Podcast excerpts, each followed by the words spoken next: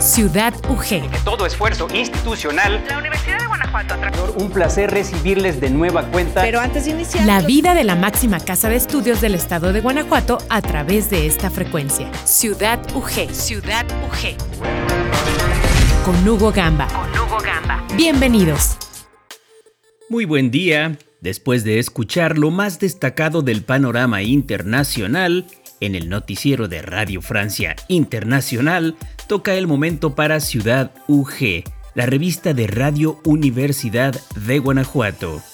Hoy es jueves 25 de marzo y en los próximos minutos le voy a presentar la colaboración de Enrique Arriola y el deporte universitario, la entrega de hoy de la serie 365 días para conocer la historia de México, una recomendación musical contemporánea y el material con el que vamos a empezar que nos lleva a dar un paseo por las efemérides más importantes, curiosas e interesantes sucedidas en cualquier época en esta semana que transcurre. Desde luego, me refiero a la serie original de esta emisora, Zoom Sonoro. Y pues vámonos con esta producción. Radio Universidad de Guanajuato presenta Zoom Sonoro. Zoom Sonoro. Mirar con los oídos la lejanía que se engrandece. Llegamos a la cuarta semana del mes de marzo y estos son los acontecimientos más importantes, por supuesto, en Radio Universidad de Guanajuato. 22 de marzo, Día Mundial del Agua. 1832. Fallece Johann Wolfgang von Goethe, autor alemán. 1861. Miguel Lerdo de Tejada, abogado liberal y coautor de las leyes de reforma, muere en la Ciudad de México. 1956. Muere el compositor Rubén Montes Gil, autor de la canción Amigo Amigo. 23 de marzo. 1996. Muere asesinado en su casa de Cuernavaca, Morelos, el compositor y músico mexicano Fernando Z. Maldonado. Entre sus temas se encuentran Volver, Volver, No sigas llorando, Amor de calle y Por tu maldito amor. Él nació en 1916. 24 de marzo, Día Mundial de la Tuberculosis. 1829. Nace en Bahía del Espíritu Santo, después Goliath, Texas, Estados Unidos, Ignacio Zaragoza, ameritado militar mexicano quien venció a los franceses en la ciudad de Puebla el 5 de mayo de 1862. 1905. Fallece Julio Verne, escritor francés. 1976. Muere Ezequiel Cisneros Cárdenas, cheque, autor del bolero Cerca del Mar, que popularizaron los dandis durante el año de 1959. 1996. Muere Lola Beltrán, extraordinaria intérprete de la música ranchera mexicana. Fue conocida como Lola la Grande y tuvo el honor de cantar música vernácula en el Palacio de Bellas Artes. Nació en Sinaloa el 7 de marzo de 1932. 25 de marzo, 1918. Nace en Guanajuato, Guanajuato, Emma Godoy, poeta y escritora. 1923. Nace Gustavo Prado Gutiérrez en Villa García, Zacatecas. En 1949 integró el trío Los Tres Diamantes hasta su muerte. 26 de marzo, 1827. Fallece Ludwig van Beethoven, compositor alemán. 1904 nace el actor y director de cine mexicano Emilio El Indio Fernández, director de 60 películas como Salón México y La Isla de la Pasión. Trabajó con el fotógrafo Gabriel Figueroa, el guionista Mauricio Magdaleno y los actores Dolores del Río y Pedro Armendáriz. Falleció el 6 de agosto de 1986. 27 de marzo, 1903. Nace el poeta y dramaturgo mexicano Javier Villurrutia, quien junto con Salvador Novo y Torres Bodet conformó la generación de poetas contemporáneos del siglo XX. Durante 1928 se inició en las lides teatrales con la fundación del Foro Ulises. Falleció el 25 de diciembre de 1950. 2005. Muere el cantautor mexicano Rigo Tobar, víctima de un paro cardíaco. oriundo de Matamoros, Tamaulipas, adquirió fama por temas como El Sirenito y Mi Matamoros Querido. Él nació el 29 de marzo de 1946. 28 de marzo, 1944.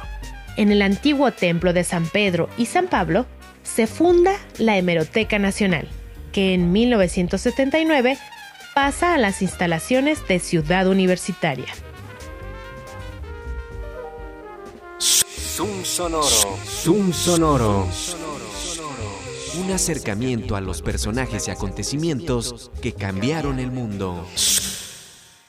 Ahí tiene usted esta nueva entrega de la serie Zoom Sonoro en la que hacemos un recorrido dinámico por los hechos y efemérides más representativos de esta semana. Y ahora me gustaría que disfrutáramos juntos de la cápsula de este día correspondiente a la serie 365 días para conocer la historia de México, con la temática de cada jueves a la mexicana.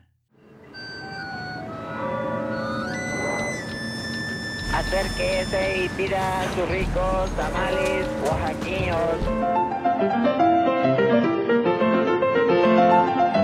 ¿Quién dijo que la historia de México no podía contarse de forma entretenida? 365 días para conocer la historia de México.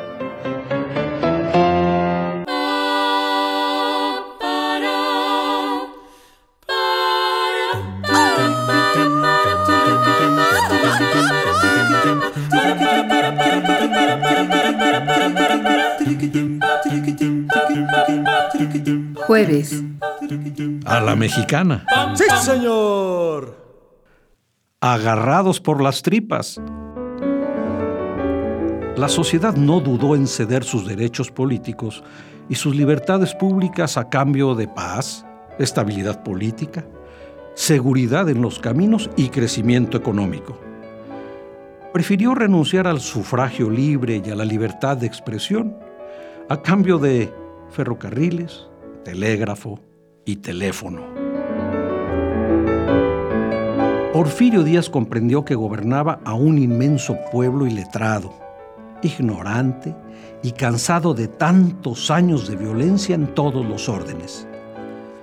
Sin los excesos propios de una dictadura, gobernó de forma patriarcal porque llegó a considerar él que era padre de todos los mexicanos, a quienes de vez en cuando debía reprender para sostener el orden. La sociedad y el dictador se entendieron. Según refiere el escritor y político Francisco Bulnes, en alguna ocasión, el presidente Díaz se acercó a sus colaboradores y, complacido por el éxito del sistema político que lo sostenía en el poder, expresó sin empacho.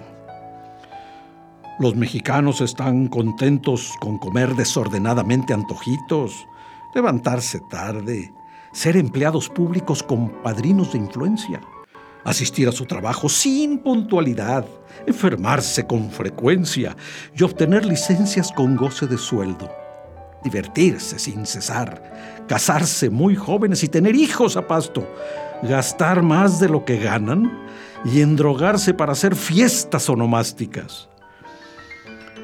Los padres de familia que tienen muchos hijos son los más fieles servidores del gobierno, porque su miedo a la miseria, a eso es a lo que tienen miedo. Los mexicanos de las clases directivas, a eso, a la miseria, no a la opresión, no al servilismo, no a la tiranía, a la falta de pan, de casa y de vestido, y a la dura necesidad de no comer o sacrificar su pereza. Ay, así funcionaba la fórmula gástrica de la paz, como la llamó Bulnes, que se reducía a tomar de las tripas a la burocracia para garantizar su lealtad. Y el sistema funcionó durante 30 años. Porfirio Díaz Jamás se imaginó que el partido oficial, producto de la revolución y formado por los hombres que lo derrocaron, continuaría utilizando su vieja fórmula durante el siglo XX y duplicaría su permanencia en el poder hasta alcanzar siete décadas. A la mexicana.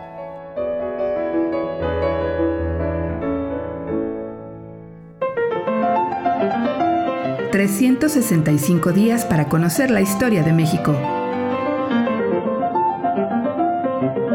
Esta es una producción de Radio Universidad de Guanajuato y la Dirección de Extensión Cultural en voz del Teatro Universitario. Serie basada en el texto de Alejandro Rosas, 365 días para conocer la historia de México. Estamos de vuelta y listos para la recomendación musical de hoy. Se trata de la canción Big in Japan, el sencillo debut de la banda alemana Alphaville, extraído de su primer álbum de estudio, Forever Young, editado en 1984. Este sencillo fue todo un éxito en varios países, entre ellos Suiza, Alemania, Suecia y Venezuela, en los cuales alcanzó el número uno. También llegó al número uno en la lista Hot Dance Club Play de Billboard en diciembre de 1984. El título de la canción proviene de una frase popular, Big in Japan, que se utiliza para describir a bandas de música occidentales que son populares entre el público japonés, pero que no obtienen suficiente atención en su país de origen. De 1984, vámonos con Alpha Bill y la canción Big in Japan.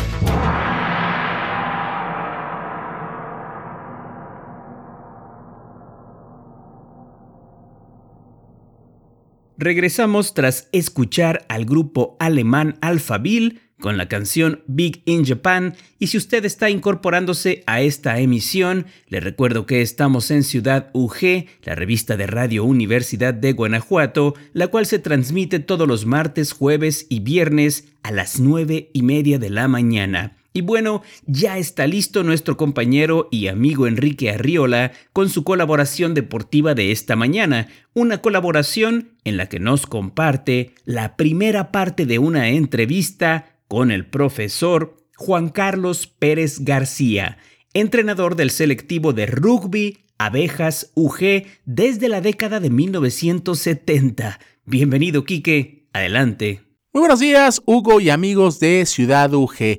Les saluda Enrique Arriola para una nueva entrega en torno al deporte de la Universidad de Guanajuato. Y en esta ocasión vamos a presentarles la primera parte de una entrevista que sostuvimos recientemente con Juan Carlos Pérez García, quien es el entrenador del selectivo de rugby de la Universidad de Guanajuato. Se trata de una de las disciplinas más tradicionales en nuestra casa de estudios y vamos a conocer con el profesor Pérez García varios detalles sobre la tradición de este deporte en la Universidad de Guanajuato. Y también en esta primera parte que les presentamos de la entrevista conoceremos sobre la trayectoria del propio Juan Carlos Pérez García, quien en su momento fue un destacado integrante del selectivo Abejas UG de rugby allá por la década de 1980. Vamos pues con la primera parte de esta plática con Juan Carlos Pérez García. Vamos a saludar vía telefónica a Juan Carlos Pérez García, quien es el entrenador del selectivo Abejas UG de rugby y quien además cuenta con una trayectoria muy destacada en este deporte en distintos ámbitos. Ahorita conoceremos más de esta destacada trayectoria. Pero saludamos primero a Juan Carlos. ¿Cómo estás, mi estimado Juan Carlos? Buenas tardes, muchas gracias por estar con nosotros. Gracias a ustedes, buen día. Oye, mi estimado Juan Carlos, pues eh, antes de hablar de lo que es el selectivo abejas, sí me gustaría que nos platicaras pues eh, tu paso por el rugby, que me parece es muy interesante. Eh, fuera del aire ya me comentabas cómo desde 1983, 84 estuviste como seleccionado de las abejas en aquel entonces y de ahí, como se dice por ahí, de ahí para el Real Cuéntanos de, esta destacada trayectoria primero, eh, tu persona, de cómo has vivido el rugby desde muy joven. Sí, gracias, Javier. Mira, yo inicié en el año de 1983 eh, en el equipo de rugby. Eh, este, me gustaría comentarte también que, por ejemplo, el equipo de rugby de la universidad es el más viejo de toda la liga. Este año se cumplen 44 años, ¿verdad? En, en, agosto se, se cumplen 44 años de, que existe el equipo de la universidad. Sí. Y yo inicié realmente porque, bueno, mi hermano mayor estaba entrenando y estaba jugando rugby y un día que no tenía yo que hacer me dice, pues vente, vamos, y fui y, ahí me quedé. E, en el 84 tuve la fortuna de, de ser campeón nacional precisamente con el equipo de las abejas y posteriormente, pues bueno, seguí jugando toda la liga este, pues casi durante 30 años estuve como jugador. Me tocó ser participa, eh, participar con la selección nacional en, en varias ocasiones y posteriormente, pues eh, a raíz de una lesión que tuve, que me dejó fuera como casi seis meses, eh, pues como no podía jugar, me puse a arbitrear, porque anteriormente había 12 equipos que estaban en la Ciudad de México, y un equipo fuera de la Ciudad de México que era el de las abejas de la universidad. Sí, sí, sí. Entonces, este, pues, en aquella época también eh, el rugby no estaba tan desarrollado ni tiene la estructura que actualmente tiene y pues batallábamos con los árbitros y, y, me metí a la cuestión de la arbitreada este y gracias también a la arbitreada pues he tenido el honor de participar eh, en juegos centroamericanos, en juegos panamericanos, me tocó inclusive ser parte del cuerpo arbitral en Panamericanos en, Guadalajara, cuando el rugby por primera vez se hace deporte oficial en los Juegos Panamericanos. Fíjate, sí. Entonces, pues es una experiencia pues invaluable, pues, ¿no? y posteriormente eh, en los Juegos Panamer eh, eh, los Juegos Centroamericanos también que hubo en Veracruz, eh, el rugby ya también se presenta como deporte oficial y también casualmente es aquí en México.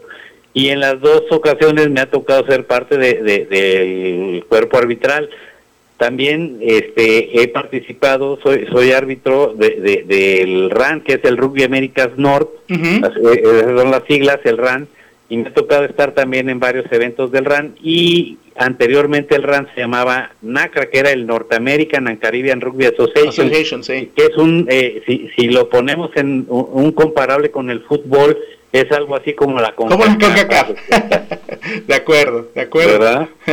Entonces, a partir de ahí, pues bueno, ya ya me ya me involucré desde 1983 en el rugby y posteriormente, pues bueno, tuvimos que certificarnos para lo de arbitraje y su- tuvimos que certificarnos para ser entrenadores.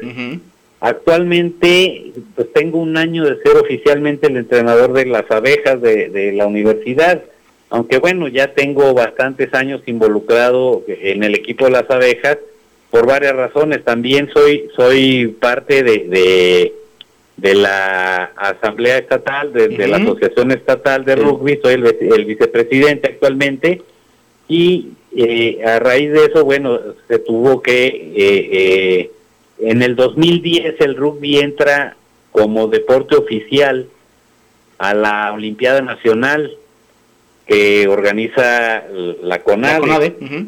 ¿verdad? Que, que es el evento amateur eh, infantil y juvenil más importante de todo México y me he tenido la, la fortuna de siempre desde que inició el rugby también en la en la Olimpiada Nacional estuve primero como delegado por deporte. Actualmente soy el entrenador del selectivo estatal de, de U19 claro. Y también me gustaría comentarte que el equipo de las abejas y la Universidad de Guanajuato en general pues tienen una participación importante, el 80% de, de, de, de los integrantes de este selectivo son emanados de, de la de la Universidad de Guanajuato, de las abejas, pues. ¿no? Del equipo Sí, de, sí, de- de rugby de las abejas, tanto de las escuelas que, que tienen el rugby como deporte en alguno de los campus, como del campus Guanajuato que, que, que tiene la el selectivo de, de las abejas como equipo representativo, ¿no? Eh, y, y, pues hasta la fecha pues aquí seguimos no ya son casi 33 35 años ya casi No, no, en este toda una vida, toda una vida, mi estimado Juan Carlos. Y, y en ese sentido, bueno, eh, yo creo que algo muy importante que también nos puedes compartir, pues es cómo ha ido evolucionando para bien esta disciplina, que bien lo señalas, bueno, eh, en México eh, la Universidad de Guanajuato es el equipo más antiguo, eso es un orgullo. Y por otra parte, bueno, ya al escucharte cómo nos narras el tema de, pues, eh, estas experiencias que tú has vivido eh, desde las Olimpiadas Nacionales Juveniles, donde ya el deporte ingresó hace alrededor de 10 años, lo mismo también ya en otros niveles, que eso también es sumamente importante en Panamericanos, en Centroamericanos. ¿Cómo visualizas el desarrollo del deporte, eh, sobre todo en esta área? Porque digo, ya sabemos que el rugby pues se juega desde hace mucho más tiempo en, en otras latitudes, ¿no? Sobre todo en el Reino Unido y lo que fueron sus colonias, en su momento ahí inició, pero ahora se está dando un crecimiento, me parece importante, que hay que estar atentos, ¿no? En nuestra región y en México en particular. Sí, por supuesto. Fíjate que yo yo le, le- te comentaba que anteriormente había equipos en la Ciudad de México que, que eran generalmente o de colegios ingleses o franceses o equipos que se conformaban por trabajadores de, de empresas que venían de, de Inglaterra o, de, o de Europa eh, y el único eh, equipo que había fuera de la Ciudad de México era el de las abejas de la Universidad de Guanajuato. Así es. Ajá. ¿Verdad? Eh, el equipo realmente se, se formó en, el, en 1971, más o menos, ¿verdad? No, no, en 77 más o menos. En el Ujú. 71 empieza el rugby en México y, y se hace la Unión Mexicana de Rugby. En el 77, este, pues unos grandes amigos hasta la fecha, eh, Desmond O'Shaughnessy y. Jorge Corso, Sí. este, eh, pues tuvieron a bien hacer una convocatoria muy buena, ¿verdad? Pusieron un letrerito que decía, te sientes muy hombre y te gustan los golpes, te esperamos en la deportiva, ¿verdad? Y, y a raíz de ahí empezó, empezó el, el equipo que a la fecha sigue, ¿no? Y, y ha sido campeón, ha estado presente en los en varios torneos. Desgraciadamente ahorita, pues no, no participa en lo que es la liga. Ya. Que bueno, eh, se tiene el proyecto de, de participar en la liga, pero en todos los eh, eventos universitarios, pues bueno, estamos ahí listos, ¿no? Inclusive desgraciadamente el año pasado que fue la, la universidad, pues pues ahora sí que clasificamos directamente, pero pues desgraciadamente no no se realizó por la situación que estamos viviendo con esto de la pandemia. Las palabras de Juan Carlos Pérez García, quien es el entrenador del equipo representativo de la Universidad de Guanajuato de rugby. La siguiente semana tendremos una segunda entrega de esta plática que sostuvimos con el coach universitario. De esta forma concluimos. Enrique Arriola les agradece su atención y les desea una excelente jornada. Regresamos con Hugo Gamba, Ciudad UG. Muy buen día y hasta pronto. Con esta primera parte de la charla con el profesor Juan Carlos Pérez García, entrenador del selectivo de rugby Abejas UG, con el agradecimiento a mis compañeros por sus producciones y a usted desde luego por su preferencia, estamos llegando al término de nuestro programa de hoy. Muchas gracias por ser parte de Ciudad UG, la revista de esta emisora universitaria. Se despide Hugo Gamba con la invitación para que me acompañe mañana viernes a las 9 y media de la mañana. En tanto, disfrute su día, siempre en la sana compañía de Radio Universidad de Guanajuato.